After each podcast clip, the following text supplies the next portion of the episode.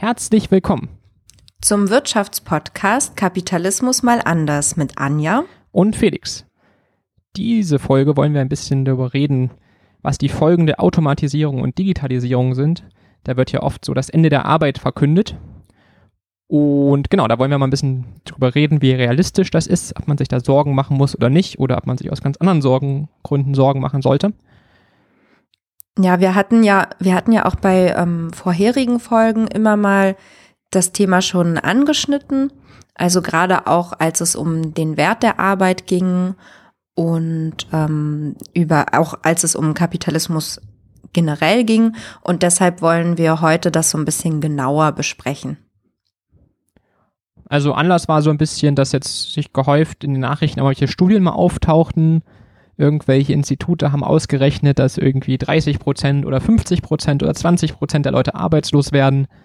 Ähm, außerdem gab es jetzt irgendwie noch so ein Spiel, was ich von dem ich vorher noch nie gehört hatte, irgendwie was Go heißt, was so einzige Domäne war, wo der Mensch dem Computer noch überlegen war, weil es so unendlich komplex war, dass der Computer es bisher noch nicht geschafft hat, den Menschen da zu schlagen. Und da gab es jetzt so eine künstliche Intelligenz, die sich das selber beigebracht hat, ganz viele Spiele angeschaut hat und dann es geschafft hat, den Menschen da zu schlagen. Ja, Go ist noch ein bisschen komplizierter als Schach. Ein ganz klein bisschen. Also, genau, also. Also, na, es wurde immer gesagt, dass ähm, Go so ein bisschen das chinesische Schachspiel ist. Ja, aber es ist halt wohl so unendlich komplexer. Also es gab da, da wohl hm. extrem viele Möglichkeiten, ähm, ja. Weil Schach, Schach ist der Computer, glaube ich, seit den 80ern oder so besser als der Mensch. Ah, okay. ähm, genau. Also war es, glaube ich, das erste Mal, dass der Computer den Menschen da geschlagen hat. Könnten wir jetzt googeln, aber wir lassen es einfach mal so stehen. Du könntest jetzt selber googeln. Ja. Stimmt, dann haben wir dieses Mal auch noch ein Lied zur Folge. Äh, zum Glück durch unseren, in unseren Twitter-Kanal reingesprudelt. Von 1985, die Klaus Lage Band äh, Monopoly. Wir können es, glaube ich, leider nicht einspielen aus Urheberrechtsgründen. Aber ähm, ja, es war mal eine gute Gelegenheit, dass wir da auch mal ein Lied zur Folge haben. Und der, ähm, Wir könnten es ja vielleicht singen. vielleicht lieber nicht. Nein. Nicht die letzten Hörer noch verschrecken, die trotz der langen, äh, großen Pausen zwischendurch uns noch geblieben sind.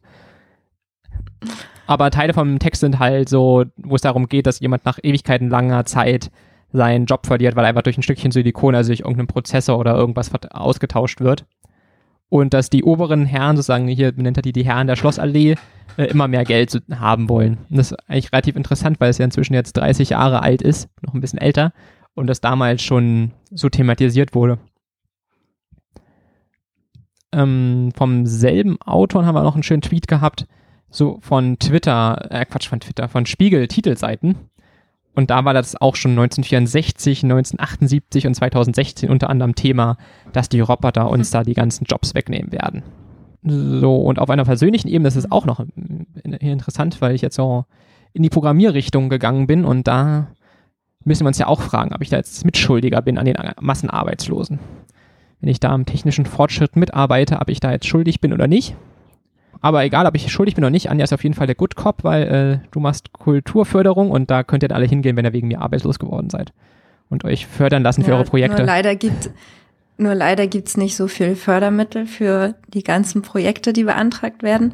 Und was aber halt interessant ist, dass auch im Kulturbereich ähm, das Thema Digitalisierung, also interessanterweise erst jetzt ähm, so stark thematisiert wird. Also wie sieht Digitalisierung im Kulturbereich aus, also bei Theater, ähm, Veranstaltungen, obwohl es da nicht unbedingt ähm, um die Angst vor Arbeitsplatzverlust geht, sondern vielmehr darum, wie ich jetzt ganz neue, coole Methoden finde, ähm, in, in der Kunst halt auch mit digitalen äh, Mitteln zu arbeiten. Also es ist so ein bisschen, bekommt so ein bisschen eine andere Richtung, obwohl man sagen könnte, dass halt in den in den Institutionen oder halt auch in den Beratungsstellen und so ähm, die Digitalisierung ja schon dafür sorgt, dass man nicht mehr so viele Menschen, also so viele Arbeiter ähm, braucht, so viele Angestellte. Da einfach, weil verschiedene Sekretariatsarbeiten zum Beispiel ja auch Programme übernehmen können. Also da wäre das Thema dann wieder, würde dann wieder mehr in die Richtung gehen, ähm, dass Arbeitsplätze verschwinden. Und Arbeitsplätze ja. verschwinden ist mein Stichwort. Ähm, denn, stimmt, wir haben gar nicht zur Gliederung gesagt, ne? wir kommen jetzt zum nächsten Gliederungspunkt. Nee, vielleicht machst du das noch Ja. mal kurz. Also ähm, eben hatten wir das Intro, wie man so sich denken konnte.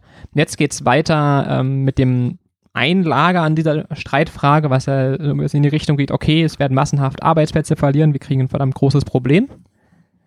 Danach beschäftigt sich dann Anja so ein bisschen mit der Gegenthese, dass es gar kein so großes Problem sei. Das sagen, wenn ihr alle völlig verängstigt seid nach meinen Ausschilderungen, würde ich Anja dann beruhigen. Und am Ende gucken wir, ob nicht beide Lager so ein bisschen recht haben und wie man die Probleme lösen könnte. Das ist die Gliederung für dieses Mal. Mal gucken, ob es mal eine kurze Sendung wird. Wir sind schon wieder länger unterwegs. So, ein ganz schönes Buch für diesen zweiten Gliederungspunkt, wo wir uns jetzt befinden, über die folgende Automatisierung, ist, heißt Arbeitsfrei, das ist von Konstanze Kurz und Frank Rieger. Die haben da sehr, sehr anschaulich sich einfach ein bisschen in der Wirtschaft umgeguckt und mal geschaut, okay, wie viele Leute arbeiten ja eigentlich noch, wie viele Leute haben ja früher gearbeitet. Da haben wir zum Beispiel jetzt angefangen, auf dem Bauernhof zu schauen, wie viele Leute werden eigentlich noch zum Melken benutzt oder zum Stall reinigen. Das kann ja inzwischen ein Melkroboter machen. Der Stall kann auch ein bisschen von einem Roboter gereinigt werden. Die Tiere können automatisch gefüttert werden. Und Traktoren fahren im Prinzip auch schon fast von allein, dass man da halt nochmal richtig schön anschaulich hat, okay, äh, obwohl ja in der Vergangenheit schon so viele Stellen in der Landwirtschaft weggefallen sind, fallen jetzt auch noch die letzten weg so ein bisschen. Also nicht alle, aber größtenteils nochmal. Und dass auch die Technik dafür auch immer weiter automatisiert hergestellt wird.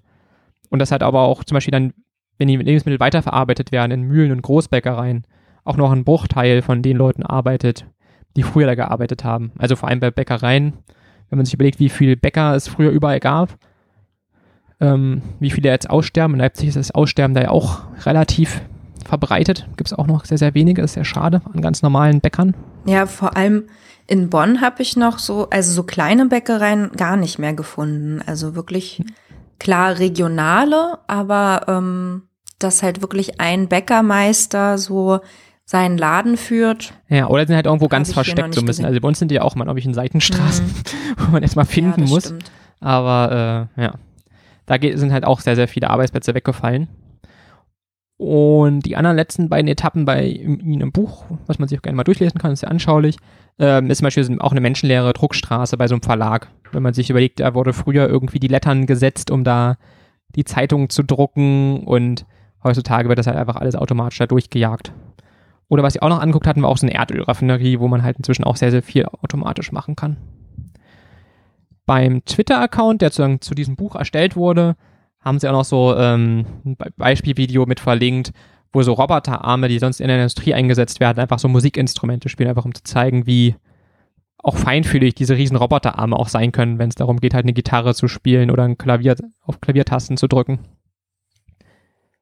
Zu dem Zusammenhang habe ich auch noch hier auf die Liste gesetzt, es gibt auch noch eine Roboterband, die heißt Compressor Head, ähm, die halt so Metal spielt, was natürlich lustig ist, wenn den, die Musiker auch aus Metall sind.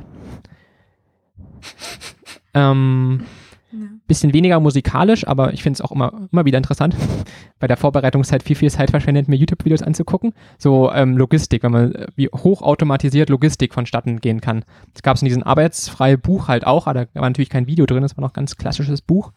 Ähm, das habe ich, werde ich ein paar Links einfügen.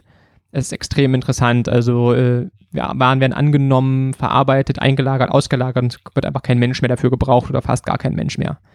Und in dem einen Video war es noch irgendwie, dass Menschen da waren, aber die haben dann halt richtig tollen, monotonen Job, nehmen die Schraube aus der Kiste und packen sie in die andere Kiste. Ähm, und der Rest war dann da halt auch autonom. Aber sag mal, bei den großen Amazon-Lagerhäusern ist es noch nicht so. Ähm, nee, da forschen die dran. Oder? Ah, okay. Ja, ich war ja auch mal auf so einer hier Robotermesse in Leipzig. Ähm, Mhm. Die waren lustigerweise da, wo auch jetzt, also ein Teil von der Fläche, wo jetzt auch der 34C3 ähm, hier in Leipzig war. Und da hatte Amazon auch so einen Contest gestartet äh, mit, wie pickt ihr Sachen aus dem Regal. Und Hm, okay. das ist halt ziemlich schwierig, wenn du halt irgendwelche Kisten hast, die kriegst du halt noch ganz gut draußen rein oder wenn das irgendwie irgendwo eine glatte Schale hat, wo man man irgendwie ansaugen kann. Also es waren halt stud- studentische Mhm. Teams, die dann irgendwie mit irgendwelchen Staubsaugern da äh, das angesaugt haben. Ähm, die Produkte, was, was sich relativ durchgesetzt hat, weil das halt wohl relativ gut ging. Ein Team hatte so einen richtig, richtig hohen Pfeifton, das war richtig gemein, da ging durch die ganze äh, Halle. Das war echt fies. Und naja, das ist halt auch relativ schwierig. Also ich habe jetzt noch ein Ding eingefügt von so einem chinesischen Anbieter. Der zeigt es halt total smart, ähm, wie das so ein Smartphone schön eingepackt angeliefert wird, in eine Box gepackt wird, dann wieder rausgenommen wird, automatisch verpackt wird, also auch komplett in, Container, in so einen Karton eingefügt wird und versendet wird, ohne irgendein menschliches Zutun. Aber da ist halt auch, das ist halt eine glatte Oberfläche und da saugen sie das halt auch an, so mit Saugnäpfen. Aber so viele Produkte halt auch bei Amazon, die kannst du halt noch nicht ansaugen. Das ist halt oft noch das, wo der Mensch dann noch irgendwie ein bisschen benötigt wird. Aber es ist im Prinzip auch noch eine Frage der Zeit, bis da die, der Fortschritt weitergeht oder die Verpackungstechnik, dass das halt einfach maschinenfreundlich einfach alles verpackt wird. Das finde ich ja eh mal ein bisschen komisch, die ganzen Verpackungen bei Amazon-Produkten, die du ja zwar im Laden sinnvoll sind, dass es irgendwie shiny aussieht, das Produkt, aber zum Versenden ist es ja eigentlich wurscht. Und da ist wahrscheinlich auch eine Frage der Zeit, bis die es da ein bisschen maschinenfreundlicher machen. Maschinenfreundlicher ist auch ein schönes Wort. Ja. Genau, und dann, ja, ich bin ein bisschen in den Videos versunken, da habe ich noch ein Video aus den USA, wo sie halt so ein Nahrungsmittellagerhaushalt auch noch hatten, wo die dann auch die Paletten auseinandernehmen, wieder zusammenfügen, damit es halt genau, äh, was halt der Supermarkt angefragt wird, äh, wieder zusammenstellen können, die Ware, dass halt auch einzelne äh, Cornflakes-Packungen halt genauso viel wie benötigt werden, dahin geschickt wird. Das war irgendwie auch ziemlich faszinierend. Da sind halt noch ein paar Menschen rumgesprungen, aber die haben irgendwie das Ziel gehabt, 80 Prozent zu reduzieren von so einem althergebrachten Lagerhaus so an Personalbedarf und auch die Fläche zu reduzieren. Das ist halt auch, wenn da keine Menschen mehr rumspringen, sondern nur noch Maschinen, brauchen die auch weniger Platz. Äh, ja, ein weiteres öfter ein Thema, was ja auch oft auftaucht, dass so dieses ganze autonome Fahren, das habe ich ja noch mit auf die Liste gesetzt. Ähm, da muss man halt immer ein bisschen abschätzen. Da gibt es halt immer Videos, vor allem von Tesla, wo die dann scheinbar schon, und das, der, der Pilot heißt ja auch Autopilot, was einfach irreführend ist, ähm, wirkt es ja scheinbar so, als würde es unmittelbar bevorstehen, dass autonome Autos komplett alleine fahren können, was halt noch eine Weile dauert, aber trotzdem muss man halt überlegen, okay, ähm, wie geht man damit um? Wie geht man diesen, all diesen Arbeitsplätzen um, die irgendwie Taxifahrer, Lkw-Fahrer sind oder halt Leute, die einfach viel unterwegs sind und dann theoretisch ja auch auf der Straße arbeiten können und dann halt ähm, auch es weniger Leute sozusagen insgesamt benötigt werden. Da muss man halt ein bisschen gucken. Also es ist halt, Tesla hat ja ein bisschen übertrieben. Inzwischen sind sie ja nicht mal mehr in der Top 10 drin. Es gab letztens so ein tolles, so einen tollen Benchmark, wer so am weitesten ist. Und da sind die nicht mal mehr in der Top 10 aufgetaucht. Und da gab es jetzt auch nochmal Berichte, dass die irgendwie auf der Straße stehende Objekte schlecht erfassen, die autonom alle Autos. Aber ähm, es halt trotzdem eine Frage der Zeit, bis es funktioniert. Vielleicht dauert es 10, 20 Jahre. Aber da muss man halt auch wissen, was man mit all den Leuten macht. Ähm. Hm. Aber wäre ja auch interessant so für, für Pendler, wenn ähm, die dann während der während ihrer Pendlerzeit ähm, sich entspannen könnten. Nicht, ja, oder schon arbeiten, ne? Nicht gestresst das ist halt auch. Sind. Oder schon arbeiten, ja. Dass sie dann im, im Auto schon anfangen, genau. Ja. Laptop aufklappen, keine Ahnung. Ja, also das ist halt, ich glaube, was Tesla da viel suggeriert hat, oder ähm, war halt, deutsche Autobahnen sind ja deutlich zurückhaltender ähm, dass es halt schon total weit vorangeschritten ist. Aber was man sich auch angucken muss, ich habe hab ich dann vorhin auch mal so Videos von vor zehn Jahren. Also es gab schon seit Ewigkeiten, also von vor 15, 20 Jahren, da waren die froh, wenn sie irgend so einen Pfad lang gefahren sind mit ihrem, mit ihrem autonomen Auto. Also sind sie durch die Wüste gefahren an so bestimmten Wegpunkten und waren froh, wenn sie angekommen sind.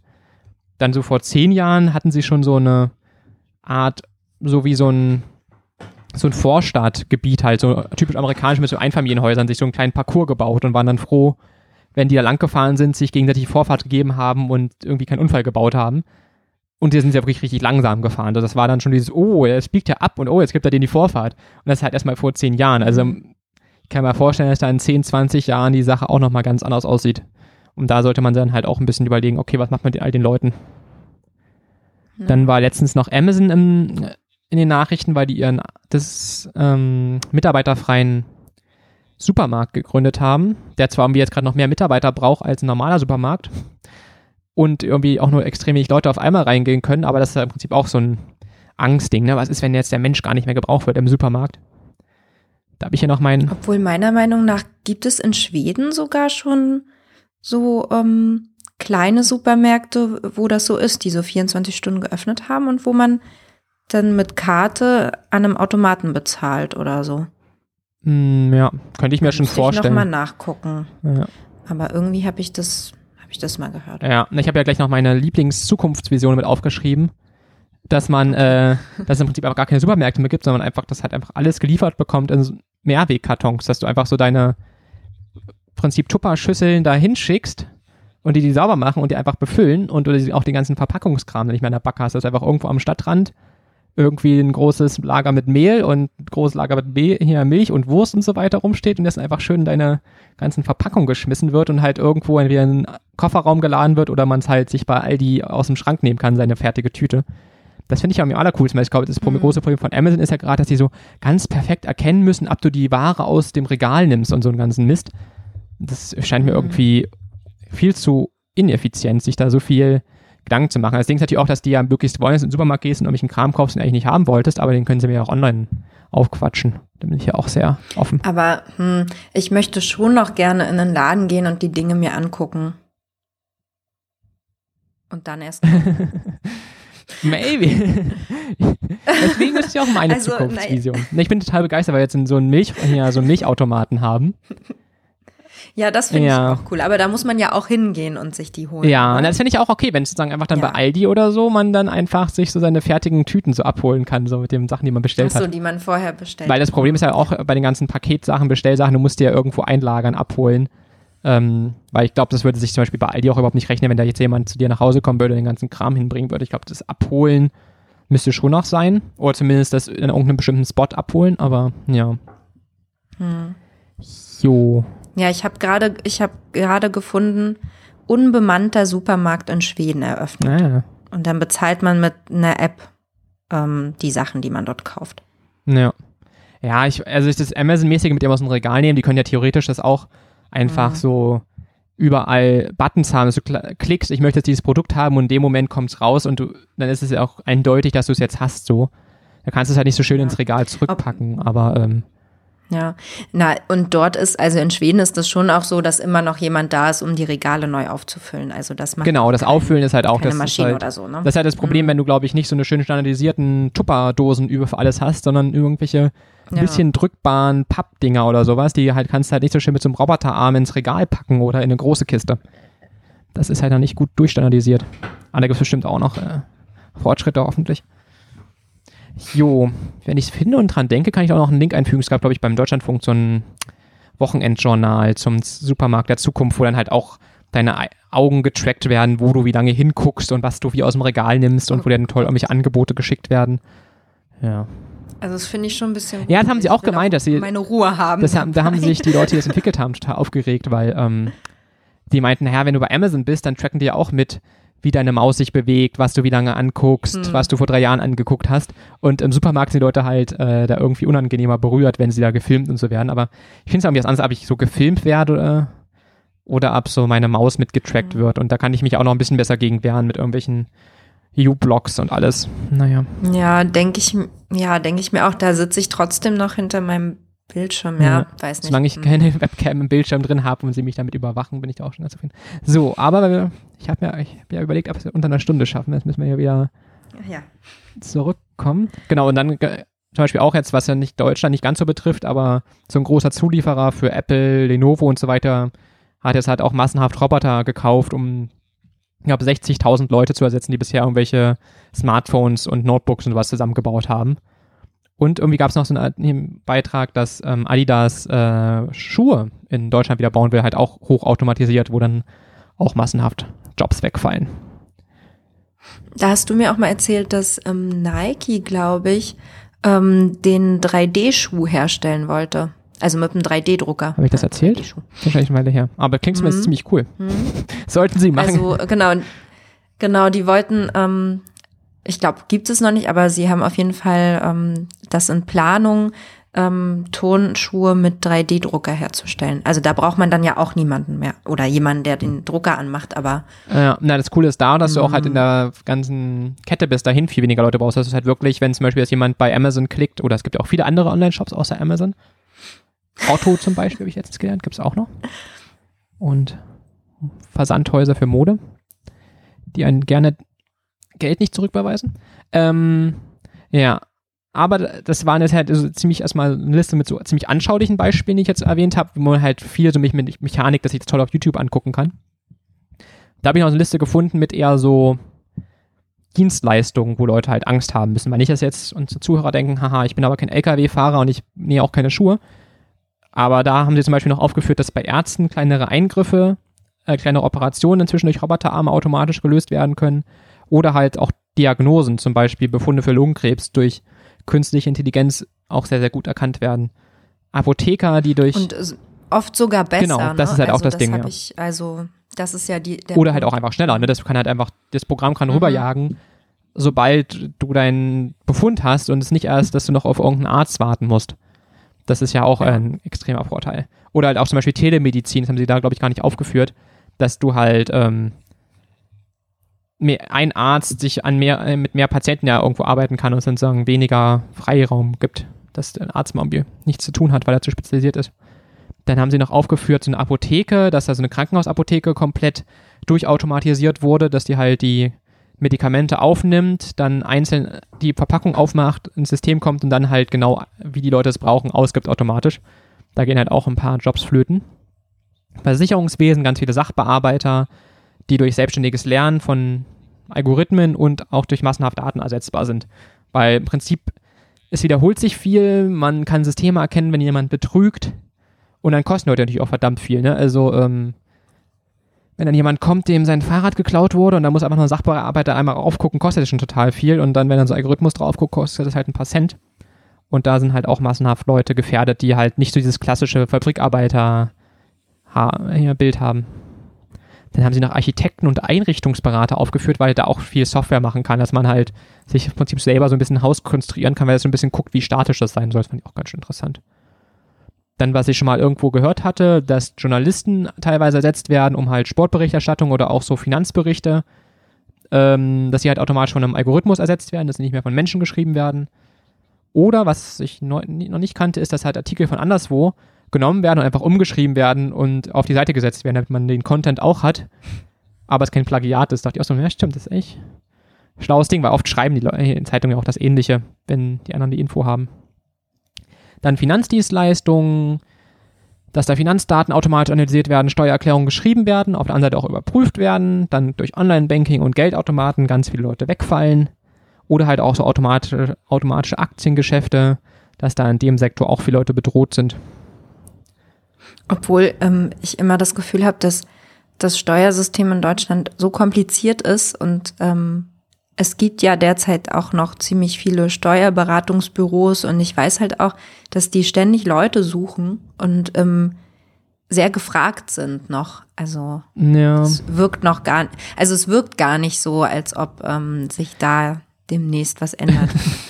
ja, na, was ich mir halt vorstellen könnte, so halt, dass Gefühl. so Teilarbeitender vielleicht bei, bei Firmen, wenn die halt immer wieder die, die Grundsteuererklärung machen müssen, dass die einfach so Teilschritte davon automatisieren. Ja, ja, das auf jeden Fall. Also klar ähm, können die dann Sachen ins Programm eingeben und das rechnet es aus. Aber ähm, die, also Unternehmer oder so, Unternehmerinnen kommen ja immer noch zu den Steuerberatern, damit die das mhm. dann machen.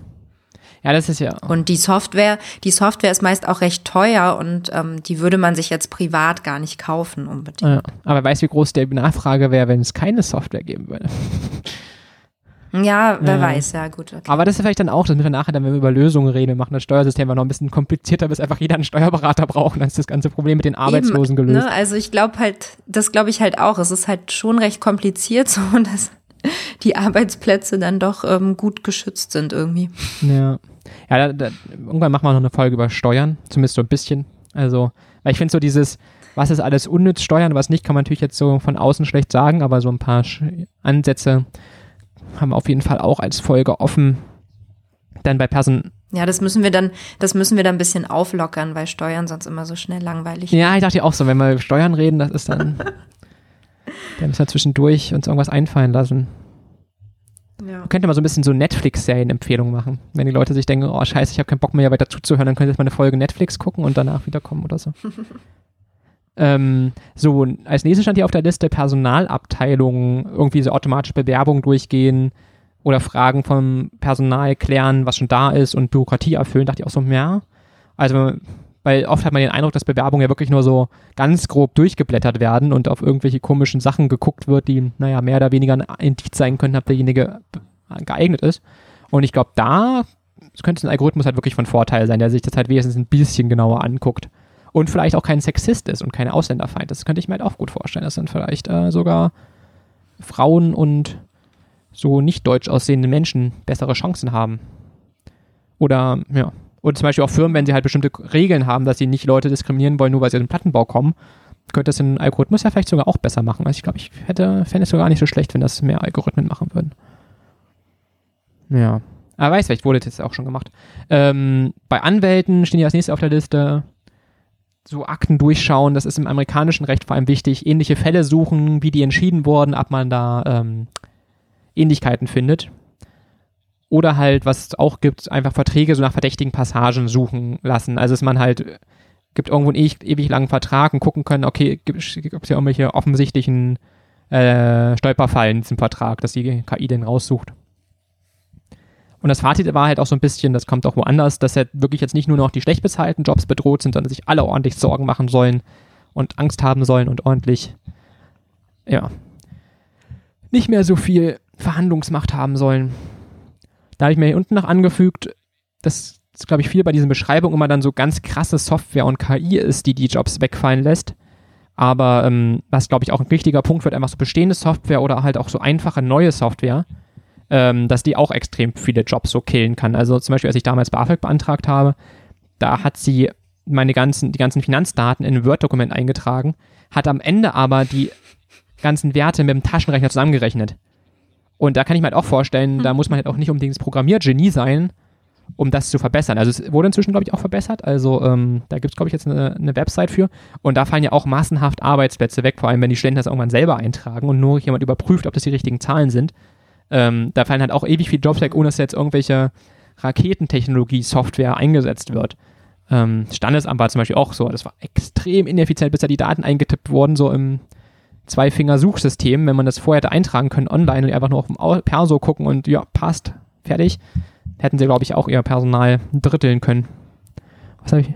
Ja, ich glaube, das sind halt vor allem diese Sachbearbeitungsstellen, die ähm, da reinfallen, also wo schon mit einfacher Software viel, also ja, viel gespart werden könnte. Ja. Oder was heißt gespart, aber halt ähm, einfache Software könnte viele Arbeitsschritte übernehmen. Ja, das hat mich ja auch zum für die Programmierlaufbahn äh, motiviert, wo ich dachte so, auch mit ohne große Fähigkeiten kann man in einigen Bereichen viel schaffen. also, äh, ja. Weil es ist, glaube ich, oft immer in diesen Studien und so, oder die Beispiele, die jetzt aufgezählt das waren immer so krasse Sachen, so mit, oh, finde hier den, den Krebs auf diesem Befund oder sowas. Aber ich glaube, auch ganz mhm. vielen Stellen ist es einfach, wenn Leute nicht so wirklich Ahnung haben, wie sie ihren PC bedienen, die jetzt halt langsam in Rente gehen, dann wachsen hoffentlich neue Leute nach, die es ein bisschen besser können. Oder halt auch wirklich mit einfachster Software die Produktivität signifikant steigern kannst. Also ich glaube, das wird halt auch, glaube ich, ziemlich unterschätzt. Also ich habe natürlich noch nicht so einen großen äh, Einblick ins, in den Arbeitsmarkt gehabt, ob das vielleicht woanders besser ist, aber wenn man sich auch so ein bisschen umhört, erzählen ja manche Leute dann doch noch, dass man vielleicht an manchen Ecken noch etwas verbessern könnte. Und ne. Ich glaube ganz viel. Ich glaube aber, dass sich dagegen auch sehr stark gewehrt wird. Genau, ja. Das ist halt aber. Ja. Also ähm, klar könnte, aber ich glaube, dass das dann halt ähm, immer weiter nach hinten verschoben wird und irgendwann äh, und die Softwares werden immer besser, aber man hat noch nicht mal das Kleinste geändert. Ja. Und irgendwann fällt dann vielleicht alles zusammen, keine Ahnung. Ja, mir hat auch mal so ein, wo wir vorhin beim Steuern und Abrechnung waren, fällt mir gerade ein, so ein Systemadministrator erzählt, dass er sich auch einfach so eine Erinnerung gemacht hat in seinen Kalender irgendwie auf in fünf Jahren, weil jetzt irgendwie gerade in der Buchhaltung demnächst jemand in Rente geht und nach dem Motto, naja, soll jetzt hier der, die, weiß ich gar nicht, ist ja auch wurscht, ähm, die Person ähm, jetzt arbeitslos werden, weil das theoretisch eine Software lösen kann und dann einfach einen Kalendereintrag auf in fünf Jahren gesetzt, äh, wenn die Person in Rente geht, dass man mal anspricht, naja, das, die Stelle kann eigentlich auch eine Software lösen, so. Und das, ich glaube, ja. das ist so, ne? weil du, glaube ich, Steuern meinst. Ich glaube, ich, ich habe es nicht mehr genau in Erinnerung, aber ich glaube, es war, glaube ich, irgendwas Abrechnung, Steuerding, was dann einfach so mhm. komplett wegfällt. Ähm, ja. Ja. Jo. Sind wir jetzt mit zweitens fertig? Ah, ich muss ja noch von meiner traumatischen Erfahrung erzählen, dass ich nämlich selber auch schon Opfer der Digitalisierung geworden bin an der Uni. So, da war es immer so ein bisschen Modulvergabe, welcher Student geht in welchen Kurs und so weiter. Und ganz als der Bachelor ganz frisch eingeführt wurde, wurde war das extrem ineffizient da gab es dann irgendwie Ewigkeiten lange Warteschlangen. Irgendwann musste, habe ich auch mal gehört, dann so ein Institut auch von der Polizei geräumt werden, weil dann irgendwie nach ein paar Stunden die Stimmung ziemlich schlecht wurde, als es nicht voranging.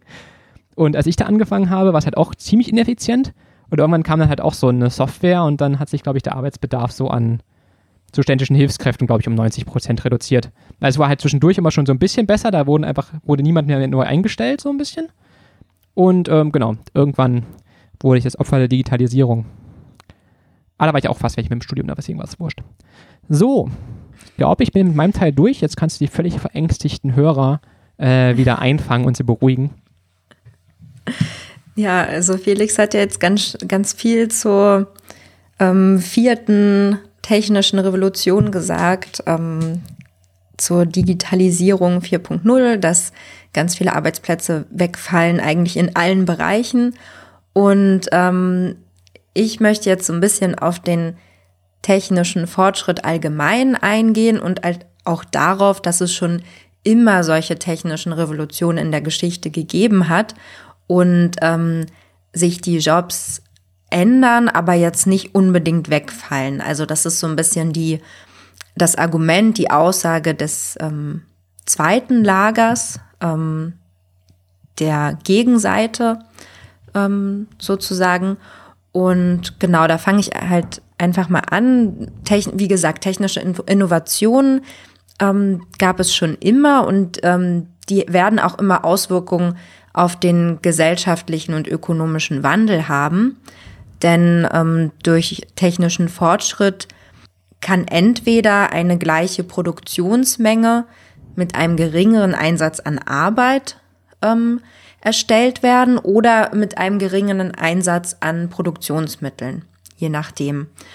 Und ähm, trotzdem werden halt, ähm, wird mehr hergestellt, wird effektiver gearbeitet mit weniger Arbeitenden, sag ich mal. Und Neben dieser quantitativen Verbesserung ähm, gibt es natürlich auch qualitative Verbesserungen, wenn man sich ähm, bestimmte Produkte ähm, oder Maschinen oder halt auch Softwares anguckt. Mm, die Frage ist jetzt, was, also in der Geschichte gab es verschiedene technische Revolutionen, verschiedenen Fortschritt, also immer äh, weitergehenden Fortschritt und auch immer wieder Angst vorm Arbeitsplatzverlust und Angst vor Arbeitslosigkeit deswegen will ich so einen kleinen Exkurs in die Geschichte machen. Was war eigentlich vor Industrie 4.0? Die erste technische Revolution ähm, begann mit den ersten Webstühlen, ähm, mit ja kleineren Maschinen sozusagen, also Mechanisierung von Fertigungsprozessen, die dafür gesorgt haben, dass Ware schneller hergestellt werden konnte. Ähm, die ja, das bekannteste in dem Fall ist halt die Mechanisierung in der Textilindustrie, was dann vor allem in, in England ähm, im 18, also Ende 18. Jahrhundert eigentlich, als die industrielle Revolution ähm, im vollen Gange war, auch ähm, begonnen hat. Ähm, interessanterweise zeigen halt ähm, auch spätere Forschungen, dass ähm, die größten Auswirkungen der ersten industriellen Revolution nicht, sich nicht in Form von Massenarbeitslosigkeit äußerten, sondern halt in der Verteilung des erwirtschafteten Wohlstands. Also es war so, dass die Personen, die äh, Maschinen besaßen, sehr viel ähm, Geld bekamen, sehr viel ähm, Kapital anhäufen konnten und ähm, die Menschen, die gearbeitet haben, denen die Maschinen aber nicht gehörten, ähm, dort stiegen die äh, Reallöhne nicht. Und weshalb es dort eben ein, ja, einen Wohlstandsverlust mehr oder weniger gab. Mm, die Industrie 2.0, also die zweite technische Revolution, begann dann mit ähm, den ersten Automobilen, so um 1880, mit Erfindung der Elektrizität. Und das ist so die Zeit ähm, der Fließbandarbeit, wo Autos in großer Stückzahl in Serien produziert wurden. Mm, in, in dieser Periode ähm, schreitet auch die Motorisierung voran. Was da ganz interessant ist, dass Kaiser Wilhelm II. meinte, das Auto ist eine vorübergehende Erscheinung, ich glaube an das Pferd. Bisschen, finde ich irgendwie wie ganz. es mit dem Internet war, ne? Kann, das geht vorbei. Ganz nett, genau. Also, ja, genau, es geht vorbei. ähm, war dann nicht so. Ich glaube an den Brief. genau. Ich glaube an das Pferd. Ja, halt das kann, kann man auch so insidermäßig sagen. Ich habe ja mal beim Abgeordneten Praktikum gemacht. Wenn ihr wollt, dass ein Abgeordneter eure Sachen liest, schreibt einen Brief. Das erhöht die Wahrscheinlichkeit um so 50-fache. Also ja, wahrscheinlich kann man den Satz mit, ich glaube an den Brief, äh, ganz gut in, ins Heute übersetzen. Obwohl, ob das noch stimmt. Hm. Ähm, also die größte Auswirkung von dieser Motorisierung, ähm, äh, die größte Auswirkung auf Arbeitsplätze durch ähm, diese Motor Motorisierung und Mechanisierung ähm, passiert in der Landwirtschaft, weil ähm, Traktoren genutzt wurden, also Traktoren kamen in die Landwirtschaft und ähm, machten viel, viele Arbeitsabläufe, die es vorher gab, obsolet und ähm, sorgt halt dafür, dass ähm, viele Menschen halt, die vorher auf dem Land gearbeitet haben, dort keine Arbeit mehr hatten oder weniger Arbeit. Ähm, dazu habe ich auch ein, zwei Zahlen und zwar 1900 arbeiteten ungefähr 41 Prozent ähm, der Menschen in der Landwirtschaft ähm, in den USA und 2000 waren es nur noch 2 Prozent. Ja. ja. ich glaube so, vor allem im Also Mittelalter waren es 100 halt Jahren. 90, 100 Prozent. Also wenn man halt noch weiter zurückgeht, selbst die 41 Genau. Prozent waren ja schon ein starker Niedergang der Landwirtschaft so ein bisschen. Ja, also 1900 war ja schon, ähm, war man ja schon in der industriellen Revolution, beziehungsweise halt schon fast 100 Jahre ähm, da drin.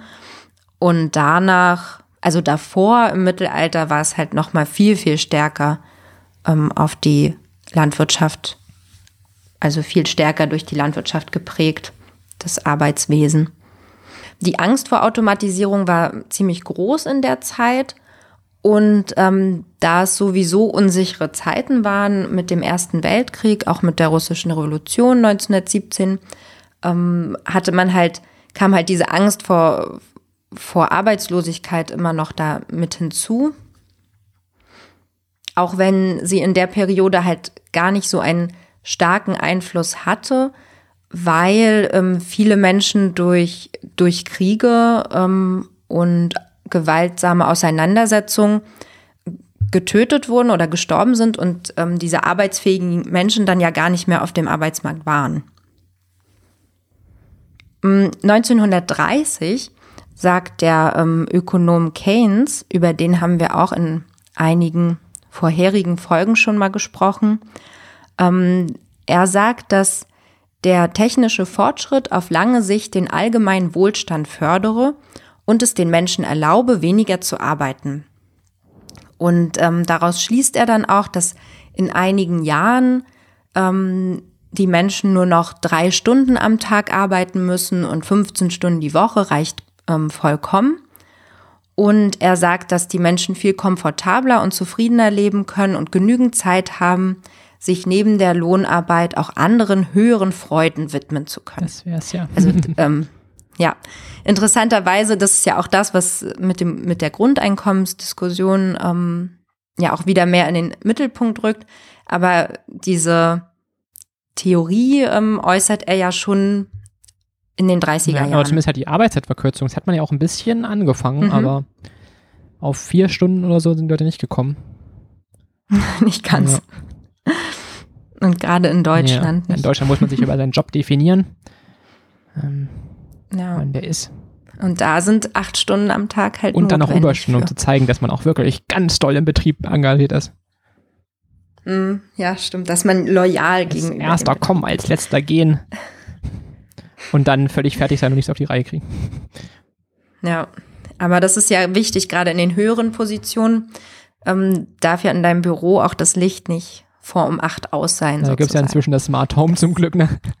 Du kannst einfach von zu Hause das Licht ausmachen. Das ist wichtig.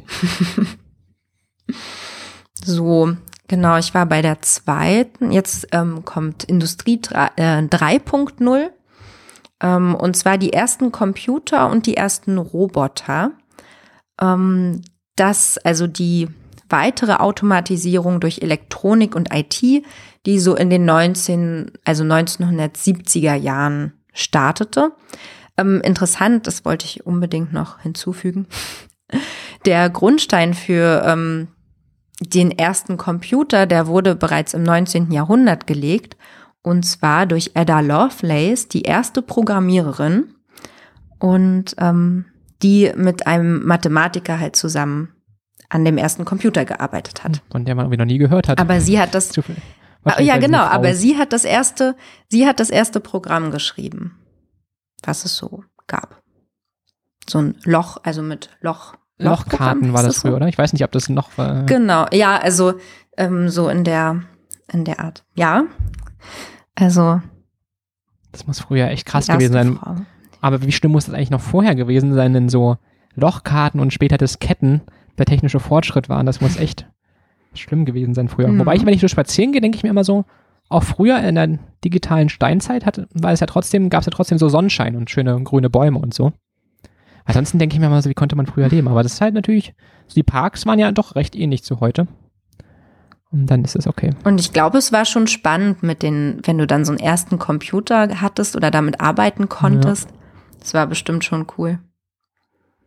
Hm. Also wie gesagt, in den 70er Jahren begann dann halt ähm, die technische Revolution der Computer, ähm, vor allem in den USA, also dort startet das so ein bisschen und ähm, in den USA, dann aber auch in Europa hatte man große Angst vor dem Arbeitsplatzverlust, weil das jetzt die Phase war, wo ähm, Fabrikjobs automatisiert wurden. Also die Fließbandarbeit, die vorher ja noch ähm, technische Revolution wurde, äh, technische Revolution war, wurde ähm, nach und nach von, von Maschinen und dann halt auch von Robotern übernommen. Also das natürlich im recht langen Zeitraum. Ähm, interessanterweise haben sie in den USA ähm, zu diesem Thema ein Special Committee ähm, zur Untersuchung der dritten Revolution einberufen. Und ähm, das Ergebnis dieses, ähm, dieser Kommission war, dass ähm, die ähm, Industrie 3.0 mehr Wohlstand ähm, schaffen wird für die amerikanische Bevölkerung, daher auch gut ist, dass es aber auch zur höheren Arbeitslosigkeit kommen wird und ähm, die Kommission deshalb empfiehlt, ähm, kostenfreie staatliche Bildungseinrichtungen zu schaffen und ein staatliches Grundeinkommen einzuführen. Also das war unter Präsident Johnson, glaube ich. Naja, das ist ja schon mal. Also fand ich auch ganz interessant, dass da halt diese, genau, das auch gesehen wurde. Ja, vor allem mit den Bildungseinrichtungen, ähm, das kommt ja immer mal wieder. Das wird ja, ja. seit Jahrzehnten gepredigt, dass bestimmt irgendwann bessere Bildung kommt. Man muss nur fest dran glauben. Ja. Ja, und dann halt, ähm, jetzt befinden wir uns in der Industrie 4.0, ähm, in der digitalen Revolution. Und da hat ähm, Felix ja jetzt schon recht viel dazu gesagt, ähm, wie, wie das da ähm, aussieht. Ähm, die generell verliefen halt ähm, alle technischen Revolutionen mit, mit Arbeitsplatzverlusten. Es wurden aber immer wieder neue und ähm, viele sagen auch höherwertige Arbeitsplätze ähm, generiert. Und ähm, Arbeitsplätze vernichtet und veredelt. Also dieses veredelt wird halt da halt ganz oft genutzt, was ich ein bisschen ein seltsames Wort finde über, also Arbeitsplatzveredelung hört sich irgendwie komisch an, aber äh, habe ich in vielen Artikeln gefunden. Ja, aber weil es da, glaube ich, halt wirklich einfache Tätigkeiten zu höherwertig und ja. Ja, also das ist halt ähm, das mehr und mehr muskelbasierte, also vor allem in den vorherigen ähm, ja, Fortschrittspunkten wurden ähm, muskelbasierte Arbeiten von Maschinen übernommen und kognitive Arbeiten, aber halt immer noch von Menschen. Das ist halt das, was sich jetzt so ein bisschen ändert. Mm. Was auch immer wieder gesagt wird, selbst bei der ähm, bei unserer Situation heute, bei der digitalen Revolution, brauchen wir immer noch ähm, Menschen, die kreativ und empathisch arbeiten. Das sind Sachen, die Maschinen nicht übernehmen können, weshalb ähm, es immer Arbeitsplätze geben wird, zum anderen wird auch behauptet, dass die Digitalisierung eben mechanische Arbeiten ersetzt, aber soziale Arbeiten aufwertet. Und das wäre halt die Frage. Und Im Moment sieht es ja bei uns nicht so aus, dass soziale Arbeit aufgewertet wird. Ja, aber es kommt ja nachher gleich erst. Ach ja, stimmt. das, das war dann wahrscheinlich so mein Bereich, um halt noch, ja, so einen Blick in die Geschichte auch, dass, ähm, ja, dass technischer Fortschritt nichts Schlimmes ist, dass Arbeitsplätze sich immer wandeln, aber ähm, nicht verloren gehen, dass es immer wieder neue Arbeitsplätze geben wird und dass wir eigentlich nicht so viel Angst vor dem, vor den neuen Entwicklungen haben sollten. Sehr gut, das klingt auch toll.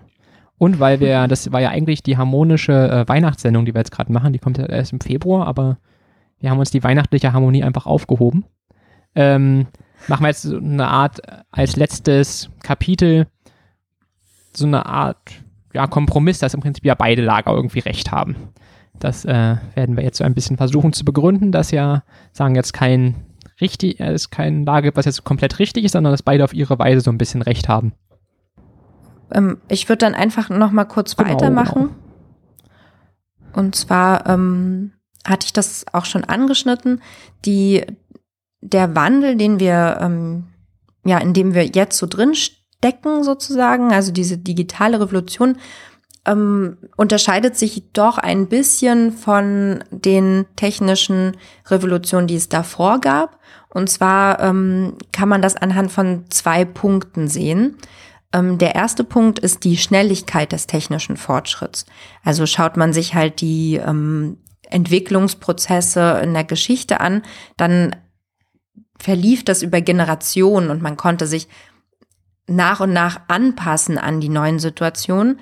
Ähm, jetzt verläuft alles ziemlich schnell und ähm, innerhalb einer Generation bereits und ähm, viele ältere Menschen, die noch in der Zeit aufgewachsen sind, wo es noch gar nicht so viel, ähm, wo sie gar nicht so viel mit Digitalisierung, mit, mit neuen ähm, Programmen und neuer Software zu tun hatten, finden sich jetzt auf ihrer gleichen Arbeitsstelle wieder und sollen plötzlich viel mehr ähm, mit Programmen umgehen, beziehungsweise merken ja auch, dass sie vielleicht gar nicht mehr gebraucht werden. Also dass halt ein Programm ihre Arbeit ähm, übernehmen kann. Und ich, ich glaube, dass halt gerade diese Schnelligkeit des Fortschritts auch so psychologische Effekte hat, eben das Gefühl, nicht mehr gebraucht zu werden und ähm, diesen Veränderungen gar nicht mehr hinterherzukommen. Also ich glaube, dass viele, also nicht alle, aber das sagen wir einige, die sich immer durch ihre Arbeit auch definiert haben und die dann jetzt so zum Ende hin merken, okay, meine Arbeit wird eigentlich überhaupt nicht gebraucht, schon Schwierigkeiten haben mit, ähm, ja, sich dem Wandel anzupassen oder damit irgendwie, ähm, ja, klarzukommen. Und da sollte man ja auch überlegen, ähm, wie wir das in unserer Gesellschaft kommunizieren, wie wir halt auch darüber reden und wer welchen Platz bekommt in der Gesellschaft. Ja, ist mir, ist mir lange also gar nicht so aufgefallen eigentlich, wie krass man das immer so gleich verankert. Also wenn man jemanden kennenlernt, irgendwie, mhm. ach, was studierst du oder was arbeitest du? Und nicht irgendwie, was war der letzte schöne Film, den du geguckt hast oder ja. was ist deine ja. Lieblingsfarbe oder irgend sowas, sondern es ist gleich immer ganz viel, ja, was arbeitest du, was studierst du? Und ja, dann auch bei ganz vielen immer gleich, ne, wann bist du endlich mal fertig mit dem einen oder dem anderen oder äh, was kannst du dir alles leisten? Ich glaube, das macht die Sache, glaube ich, auch relativ schwierig mit dem technischen Wandel, weil man sich halt so extrem darüber definiert. Ja. Genau, also das, also ich glaube, das ist ein wichtiger Punkt. Und ähm, was halt auch schwierig ist, dass die Menschen eben manchmal gar keine Zeit mehr haben, sich für neue Aufgaben zu bilden. Das sagt zum Beispiel auch Konstanze Kurz in einem Interview die Autorin von Arbeitsfrei oder Mitautorin von dem Buch Arbeitsfrei. Und ähm, ja, das ist halt unserer Generation gar nicht so viel Zeit bleibt, sich an, an Wandel zu gewöhnen. Hm, das, das habe ich auch mal gehört, so von, geht. hat einer zum anderen gemeint, also einer war zwischendurch arbeitslos, hat halt irgendwie Computerkurse gemacht, der andere meint so, ja, ich hätte es halt irgendwie auch mal gebraucht, so ein paar Monate irgendwie mal so Basic mhm. Computerkram. Das halt jetzt Leute, die irgendwie Mitte ja. 50 sind und durchgängig beschäftigt waren wenn ihr an denen das vorbeigegangen ist, ist halt echt ein Problem, ne? Also, ähm, da kann Arbeitslosigkeit auch manchmal für ja. manche ein Vorteil gewesen sein, vor allem wahrscheinlich früher, wo die Kurse noch ein bisschen sinnvoller waren. Ähm, Ja. Ja, jetzt gibt's ja nur noch so Word-Kurse. und Ja, so. na, oder halt ein, du musst ja sowieso hin, deswegen ist es scheißegal, wie sinnvoll das ist in Kurse. Ähm, ja. aber ich glaube, da ist halt wirklich wichtig, dass man das irgendwie als Staat schafft, dass die Leute da ein bisschen zwischendurch auch mal eine Auszeit haben für Bildung und so. Hm, Ja, dass man halt auch anders, ähm, das anders kommuniziert, dass sich nicht jeder über Arbeit definieren Ja. muss. So, ne, dass man da eben anders drüber redet auch. Eventuell. Aber das ist ganz interessant, weil du meintest mit der Frage, was, ähm, was machst du, also was arbeitet man, dass man das immer als erstes gefragt wird. Und ich habe mal einen aus Griechenland kennengelernt, der meinte, ihm ist das aufgefallen, als er nach Deutschland gekommen ist, haben alle immer gefragt, ja, was machst du? Und also nach der Tätigkeit. Und ähm, bei sich zu Hause wird er halt immer gefragt, wo, woher kommst du? Also da ist dann die, die Herkunft oder die Familie halt so das, worüber man sich definiert. Ja. Ähm, muss jetzt nicht besser sein, das will ich jetzt nicht sagen, aber halt dieser, dieser Unterschied auch, wo ist es Arbeit und wo ist eventuell Familie oder andere Schwerpunkte so. Ja. Na gut, ähm, genau, der zweite Punkt, ähm, was unterschiedlich ist ähm, zu den vorherigen ähm, technischen Revolutionen, ist die ähm, Art der Automatisierung eben durch den Einsatz von selbstlernenden Systemen. Also, dass wir eben nicht mehr nur ähm, neue Hardware haben, die so muskelbasierte Tätigkeiten übernimmt, sondern auch viel ähm, verschiedene Software, ähm, die sich mit die kognitive Arbeiten übernehmen kann. Also wie das, was wir halt am Anfang, was Felix am Anfang schon alles so beispielhaft ähm, Genau, es ist halt nicht nur noch der Bauer oder der Fabrikarbeiter, der bedroht ist, was ja dann der Mittelschicht eher wurscht ist, ähm, sondern es halt wirklich auch die Mittelschicht jetzt bedroht ist ähm, von der technischen Umbruch. Weil bis, bisher hat es halt oft einfach immer die einfachen Tätigkeiten getroffen und jetzt trifft es halt auch mal die oberen. Hm. Was auch zu neuen Herausforderungen dann führt. In dem Fall. Wo wir bei den Lösungsansätzen wären. So, wo wir denn Lösungsansätzen werden? Also einen hatten wir im Prinzip schon angesprochen, der kommt relativ oft. Ähm, der ist im Prinzip einfach mehr Bildung. Nach dem Motto, naja, wenn du halt vorher gut ausgebildet bist und dein Leben lang lernst und flexibel bist, dann ähm, hast du halt das Problem gelöst, dass man äh, dass halt so viele Arbeitsplätze wegfallen. Also wird halt damit argumentiert, dass es jetzt eigentlich auch schon genug offene Stellen gibt und es trotzdem Arbeitslose gibt, was ja dann ziemlich sicher daran liegen muss, dass die Leute nicht ausreichende Qualifikationen hätten. Mm, genau, das wird, glaube ich, vom DIW-Chef wurde es geschrieben und ich glaube auch von dem Professor, den wir nachher eigentlich auch noch verlinken. Ähm, die haben es halt beide im Prinzip so als mehr Bildung. Und da dachte ich dann so, hm, klingt ja irgendwie cool und auch sinnvoll, aber das wird ja irgendwie seit Jahrzehnten erzählt, ne? Irgendwie, wir hätten ja schon immer mehr Wachstum, weniger Probleme gehabt, wenn wir es als Gesellschaft schaffen würden, in Bildung zu investieren. Und ich glaube da ehrlich gesagt nicht dran. Also ich weiß nicht, was uns als Gesellschaft davon abhält, aber vielleicht ist es wie so eine Art, weiß ich nicht, so eine Art Höhenangst oder so, dass man weiß, es passiert nichts Schlimmes, außer dass man ein bisschen Steuergelder ausgibt und trotzdem kann man es nicht machen. Also ich, keine Ahnung, warum in Deutschland einfach nicht in Bildung investiert wird. Also deswegen finde ich es jetzt ziemlich schwierig, sich darauf zu verlassen. Ja, ja das stimmt. Also ähm, als Vorschlag gab es dann auch noch, ähm, dass Firmen zum Beispiel Steuerentlastungen bekommen sollen, wenn sie Angebote für ihre ähm, Angestellten haben, die irgendwie verschiedene Weiterbildungskurse machen können und halt auch so eine Art lebenslanges Lernprogramm durchlaufen. Das könnte ich mir schon eher Ähm, vorstellen. dass sie dann. Ähm, dass sie dann halt ähm, Steuern sparen, dass sozusagen nicht eigentlich ja dann nicht mehr den, der Staat ähm, in Bildung investiert, sondern die Ja. Firmen. Das war, glaube ich, auch der DEW-Chef, ähm, hat es, glaube ich, auch vorgeschlagen. Der ist ja gegen Grundeinkommen, aber ist, glaube ich, für so ein waren es 20.000 Euro, die man einmal im Leben bekommt, wo man halt sich theoretisch auch mal ein Jahr Auszeit nehmen kann, um sich halt irgendwie weiterzubilden oder ein halbes Jahr in irgendeine Richtung. Ähm, Ah, okay. ja. Dass ich so eine, das ist ja dann wie eine Art Stipendium. ja, so eine Art, sozusagen. genau. Dass du halt Also, irgendwas so ein bisschen gesellschaftlich Sinnvolles in der Mhm. Zeit machst.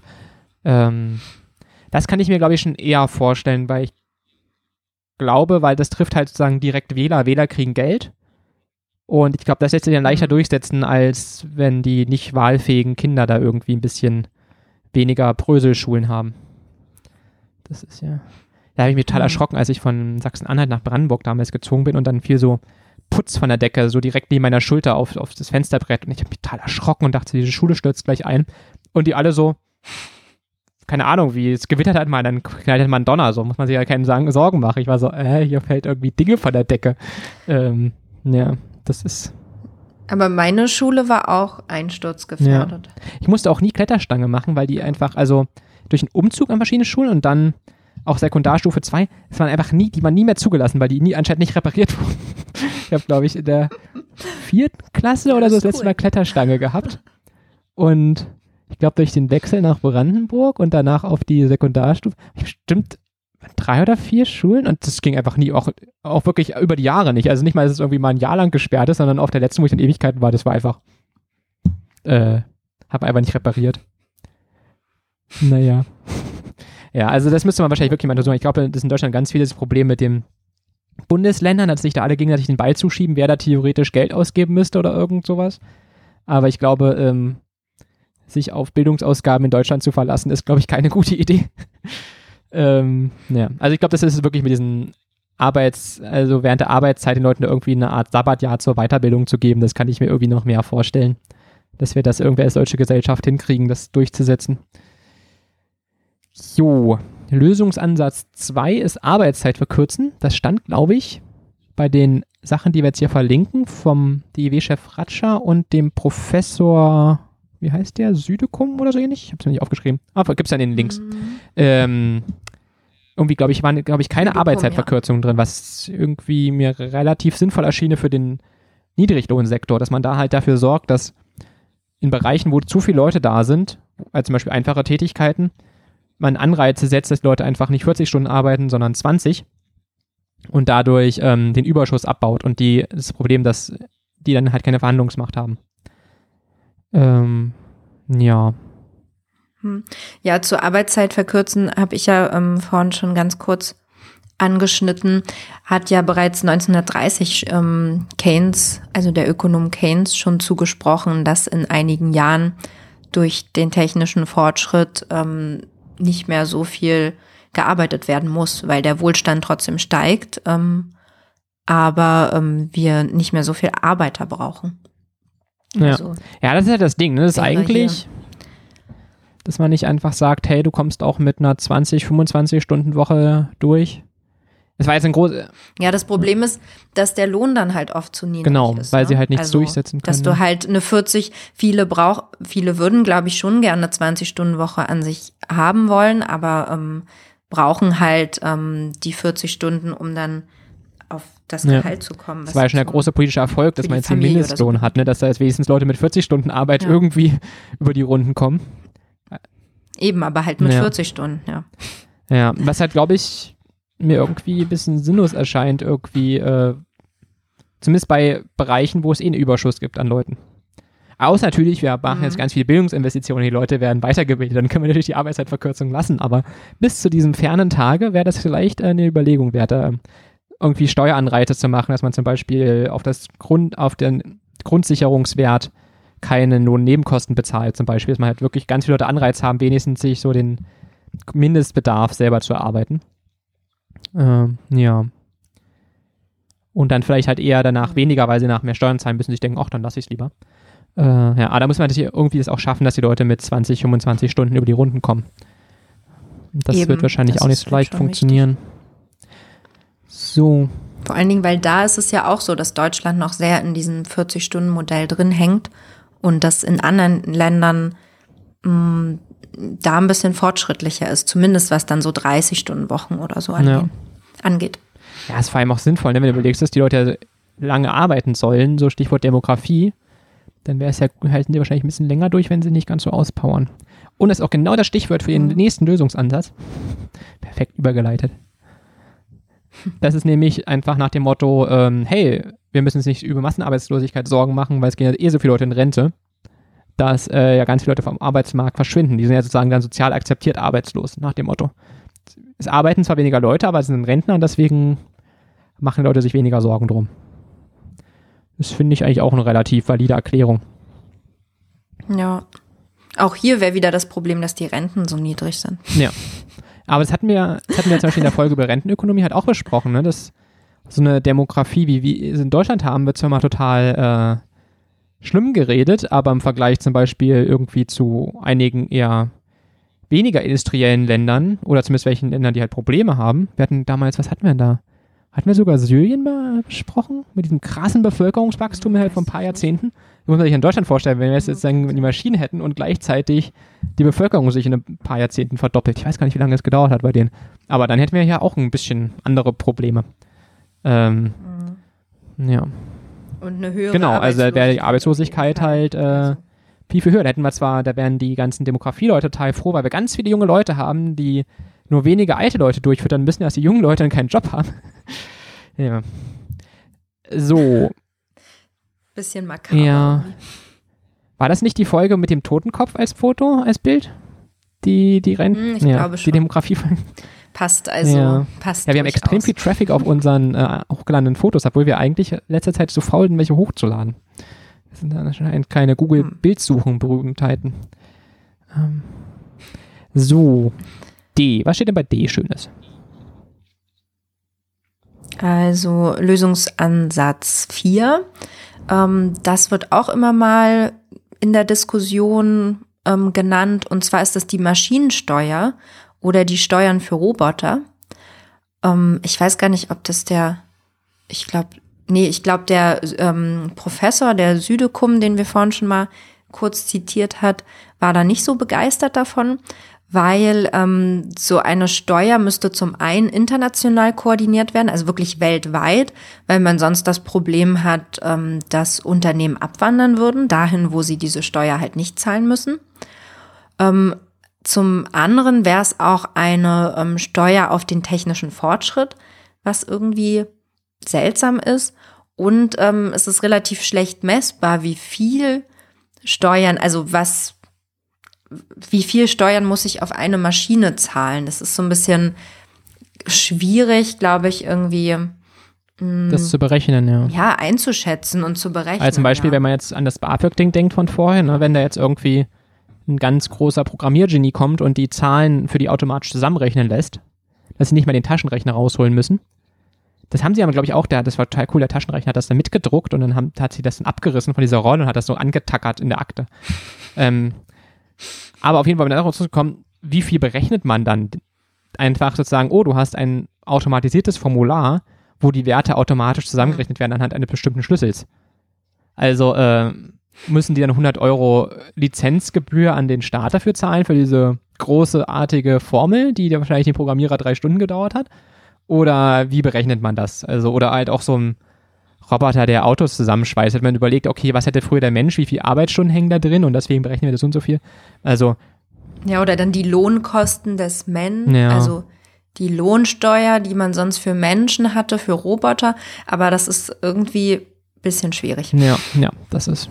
Also wahrscheinlich gibt es da auch irgendwie total coole Konzepte, die wir uns jetzt nicht angeguckt haben, aber ich glaube, die Grundkritik daran, dass man einen technischen Fortschritt besteuert und dass das irgendwie blöd ist, äh, wird wahrscheinlich relativ breit sein dann. So, der letzte Lösungsansatz, der war, glaube ich, vom DEW-Chef Fratscher, glaube ich, wieder. Hat es dann mit verlinkt. Bestimmt guckt sich irgendjemand auch mal diese Links an. Ich, ich tracke zum Glück nicht mit, äh, wie viele Leute eigentlich diese Links anklicken, die wir da immer in stundenlanger Kleinarbeit zusammenstellen. Ähm, genau, also letzte, letzte Lösungsansatz ist nach dem Motto, naja, in der Industrie verschwinden Arbeitsplätze, aber im Dienstleistungssektor entstehen ja welche und das ist doch auch cool. Dann haben wir ja irgendwie mehr Dienstleistung und bessere Versorgung. Aber da finde ich irgendwie ein bisschen schwierig, dass der Dienstleistungssektor ja extrem miserable Arbeitsbedingungen hat, dass da irgendwie Leute total ausgebeutet werden, irgendwie.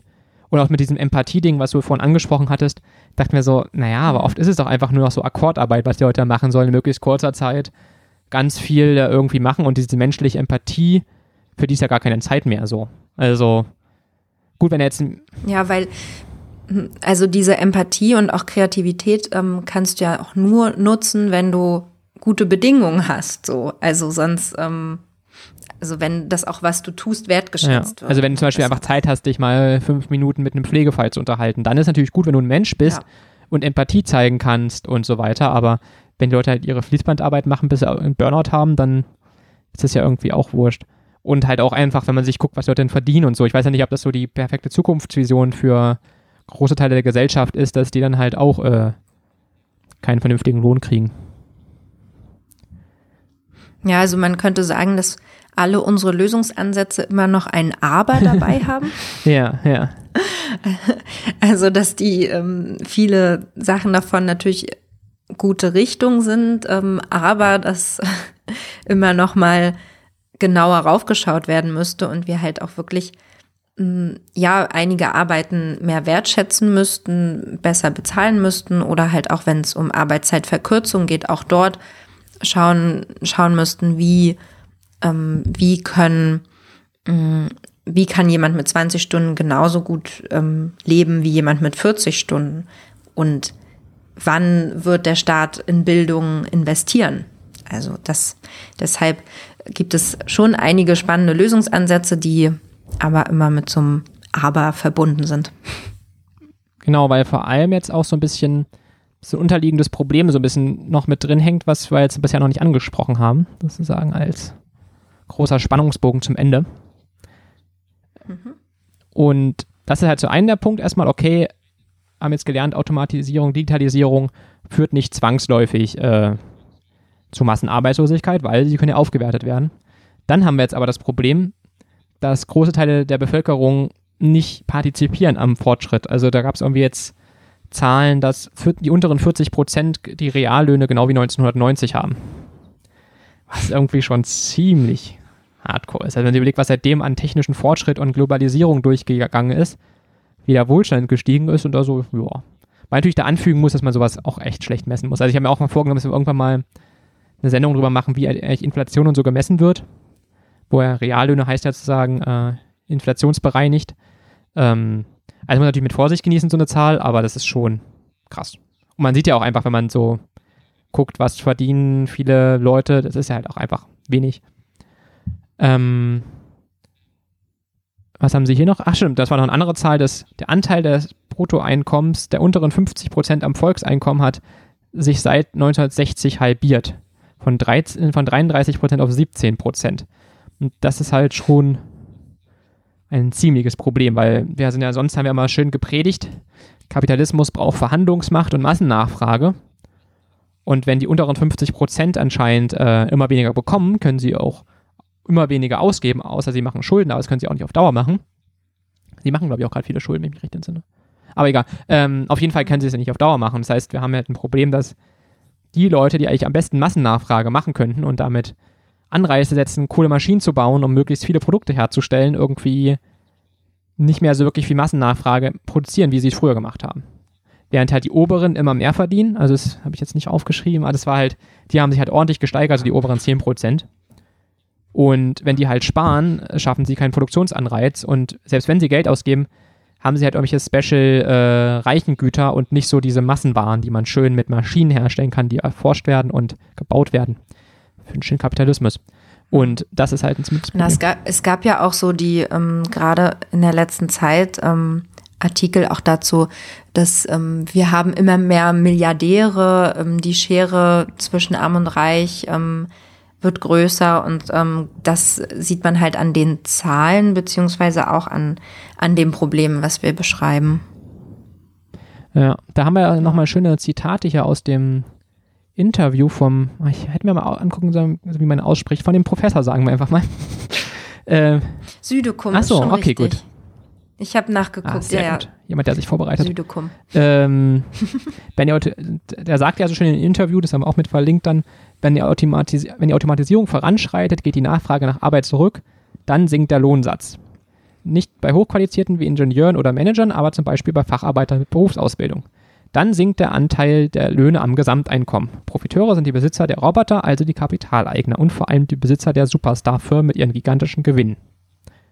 Und ja, das beschreibt ja im Prinzip, was die Entwicklung der letzten Zeit auch schon, bloß dass sie wahrscheinlich noch schlimmer werden wird, dass sich das halt immer weiter auseinander auseinandergeht. Und das ist ja eher so, wenn wir uns so, so Rentenökonomie angeguckt haben, die halt so eine Art vorkapitalistischen Zustand haben, zumindest nach unserer Definition von Kapitalismus, ähm, dass es dann halt immer mehr Leute gibt, die froh sein können, irgendeinen Job zu haben und einige, die halt total reich sind und ja, Kombination mit einer Erbsch äh, wenig Erbschaftssteuer heißt es halt, dass es dann irgendwann wirklich so verschiedene Schichten wieder ein bisschen gibt. Einen, die einfach Geld haben, weil sie reich sind und die anderen, weil sie sind arm, weil sie keinen Job finden. Ähm, genau, ach, hier gibt es noch gleich noch ein nächstes Und- Zitat. Ganz kurz, interessanterweise war ähm, ja in der zur Zeit der industriellen Revolution das auch so ein bisschen das Problem, ne? Also dass ja ähm, die Maschinen Arbeitsplätze übernommen haben und die Personen, die ähm, denen diese Maschinen gehörten, halt ähm, reicher wurden, aber die ähm, das nicht verteilt wurde auf die Löhne und daher die Arbeiter eben ähm, entweder arbeitslos wurden oder halt keinen Anteil hatten an dem Wohlstand oder nur weniger, weniger Anteil. Ja, und da ist halt die Frage, ob es jetzt die Arbeiter schaffen, das wieder so einzufordern, ihren Anteil. Und das ist, glaube ich, halt viel schwieriger, weil früher hast du ja diese Monsterfabriken gehabt mit den tausend Leuten, die irgendwas Gleichförmiges gemacht haben und so eine Art Gewerkschaften gründen konnten. Aber heute hast du aber ganz viele Leute, die halt irgendwie ein bisschen verteilt irgendwo mal da arbeiten, mal da arbeiten. Und, ähm, ja, und der Arbeitskräftebedarf halt auch einfach doll absinkt. Also ich glaube, so dieses Wiedererlangung der Verhandlungsmacht wird halt auch schwierig, vor allem wenn dann die Politik die ganze Zeit predigt, dass die Leute den Gürtel enger schnallen sollen und doch bei den Tarifverhandlungen doch bitte nicht so viel fordern sollen. Ähm, ja, wird das ein bisschen schwierig. Und halt zum Beispiel auch diese ganze Hartz-IV-Sache, ne? Leute sollen gefälligst irgendwas annehmen, was sie finden, äh, nicht mehr nach dem Lohn oder den Arbeitsbedingungen fragen. Das denkt die Verhandlungsmacht ja auch extrem ab. Also, dass sozusagen die Unteren weniger einfordern können. Das ist ja auch eigentlich auch der Sinn der Reform gewesen, ne? Bloß mit der Begründung, dass es dann weniger Arbeitsplätze, äh, Arbeitslose gibt, aber im Prinzip war ja die, der direkte Ziel, war ja, Leute sollen weniger anspruchsvoll sein. Und das fällt Ja. dann, Wurde ja auch in der Rede, ges- also stimmt, die hast du damals ja in, vorgestellt. in der Rede gesagt von Schröder auch. In, der Wert der Arbeit so. Folge. Ne, Darüber das. hatten wir geredet. Genau, es ist halt dann, Da kam das, das, Ziel ist durch. erreicht, aber es ist die Frage, ob das Ziel so vorteilhaft ist, wenn Leute nicht mehr konsumieren können, weil sie kein Geld mehr haben. Ähm, ja. Weil da muss man da auch aufpassen, dass sich dann keine so ab, keine Abwärtsspirale bildet. Ne? Wenn wenig Konsum da ist, entlassen die Leute Leute, dann ist noch weniger Konsum da, weil Leute haben kein Geld, um was zu kaufen, weil sie entlassen wurden. Und dann werden noch mal mehr entlassen und kommt man halt relativ in so eine Abwärtsspirale schnell rein und das ist halt ungesund. Jo, haben wir uns noch was Schönes aufgeschrieben für diesen Punkt? Das haben wir vorhin schon ein bisschen gemacht. Ach, hier haben wir noch äh, Grundeinkommen, Fragezeichen, ne? Ähm, weil das kommt, wird ja oft mit erwähnt ähm, bei der Diskussion, naja, wenn keine, wenn es keine Arbeit mehr gibt, dann einfach Grundeinkommen. Und da ist ja dann im Prinzip der Punkt, dass man zwar irgendwie jetzt einfach vielleicht aus politischen Werten heraus es einfach eine gute Idee ist, aber ich glaube, für das Thema nicht wirklich zwingend notwendig ist. Also, ähm, es geht ja nur darum, irgendwie Druck aus dem Arbeitsmarkt rauszunehmen, vor allem halt im Niedriglohnsektor, wo der Druck dann wahrscheinlich am größten ist. Und das kann man vermutlich damit machen, aber man muss es nicht. Ja, und die ähm, Frage ist auch, ob Grundeinkommen trotzdem die Verhandlungsmacht stärken könnte ähm, der Arbeiter. Oder ob das Ja. vielleicht schwierig Ja. weil generell dann die Löhne ja auch nicht steigen würden. Also wenn gesagt wird, okay, es gibt ein Grundeinkommen, hätte man das Problem, dass die Löhne trotzdem sinken. Ja, na, die Leute könnten halt mehr Druck ausüben und sagen, na, ich gehe jetzt aber aus dem Arbeitsmarkt raus und dadurch steigen die Löhne wieder. Äh, Hm, stimmt. Ja. Kommt dann aber auch darauf an, inwiefern, wie hoch das ja. Grundeinkommen Und dann hatten wir ist. letzte Folge beim Wohnungsmarkt ja auch das Problem, vermutet einfach mal These aufgestellt, dass natürlich dann das Grundeinkommen auch komplett durch Mieten aufgefressen werden kann. Ne? Also, ähm, Hm, ja. Wenn wir jetzt alle wissen, oh, die, die haben ja 500 Euro mehr oder 600 oder 1000, ähm, ja, gibt es da nichts, was die Vermieter davon abhält. Also wahrscheinlich auch irgendwelche rechtlichen Regeln, die sie halt wahrscheinlich das dann irgendwie schrittweise machen müssen. Aber es gibt ja keinen Grund, warum die Mieten nicht einfach um 1000 Euro steigen sollten. Also da habe ich irgendwie lange nicht drüber nachgedacht. Das war der erste, stimmt irgendwie. Das war, glaube ich, bei der, durch den Alternativlos, da haben sie mit dem Wohngeld drüber geredet, dass ja dadurch, und da Ja. dachte ich, stimmt, aber eigentlich trifft das ja aufs Grundeinkommen irgendwie auch zu. Ähm, ja. Also ich finde Grundeinkommen immer noch eine gute Idee, aber ähm, ja, ich glaube, es ist dann schwierig, das dann hier gleich einzufordern in dem Moment, weil man müsste, glaube ich, relativ schnell mal irgendwie auf die Digitalisierung reagieren. Ich glaube, Grundeinkommen ist eher so ein dick, sehr dickes Brett. Na gut, Hartz-IV-Sanktionen abbauen ist, glaube ich, auch ein ziemlich dickes Brett, aber ein nicht ganz so dickes Brett. Oder halt so ein Freibetrag auf Lohnnebenkosten, wo ich überhaupt nicht verstehe, warum ich irgendwie einen Steuerfreibetrag habe, aber auf Lohnnebenkosten nicht. Das ist irgendwie echt seltsam. Ähm, ja. Ja, also wir würden, deshalb haben wir ja das Grundeinkommen hier jetzt auch nicht explizit als Lösungsansatz gesehen, weil das nicht unbedingt ähm, die beste und schnellste Reaktion auf ähm, die ja auf die Digitalisierung wäre. Ja. So, ich glaube, dann haben wir den Punkt 4.3 abgearbeitet. Was im Prinzip einfach war, ähm, die unteren haben nicht mehr genug Kaufkraft, weil sie nicht genug Verhandlungsmacht haben. Müssen wir ab und zu zusammenfassen. Und so, jetzt 4.4 ist ja sehr kurz, ist doch schön. Ähm, was haben wir hier schon jetzt geschrieben? Ach so, stimmt, weil ich ja vorhin, genau, da müssen wir auch klären, ob ich jetzt schuldig bin, wenn ich programmiere, am Untergang der Arbeit. Ähm, und das dann könnte ich mich jetzt sozusagen rausreden damit, dass es eigentlich ein politisches Problem ist, dass man es ja eigentlich lösen könnte. Man könnte Bildung einführen, man könnte Hartz-IV-Sanktionen reduzieren. Ähm, ja, deswegen bin ich jetzt theoretisch nicht schuldig, nur indirekt, weil ich halt Arbeitsplätze abschaffe, wenn die Politik nicht reagiert. Und das würde auch heißen, dass, wenn es schlecht läuft, irgendwie alle Menschen schuld sind. Also, weil, wenn es politisch lösbares Problem ist und nicht der Kapitalismus oder die Digitalisierung wie so, eine, wie so ein Gott äh, das Unheil bringen oder nicht, sondern es einfach durch Politik gestaltbar ist, dann ähm, muss man einfach als Gesellschaft halt dran gucken und sich engagieren, dass äh, die Gesellschaft darauf vorbereitet ist oder sich einfach mal ja, darauf einstellt und die bisherigen Folgen, die ja auch schon da sind, äh, reduziert. Jo. Ja. Das ist eigentlich ein schöner Abschluss. Sehr gut. Ja. Würde ich sagen, für ähm, unsere heute, heutige ähm, Digitalisierungsfolge mit der Frage Ende der Arbeit. Und ja, und damit ähm, freuen wir uns, wenn ihr uns auch das nächste Mal Bis wieder zum nächsten Mal.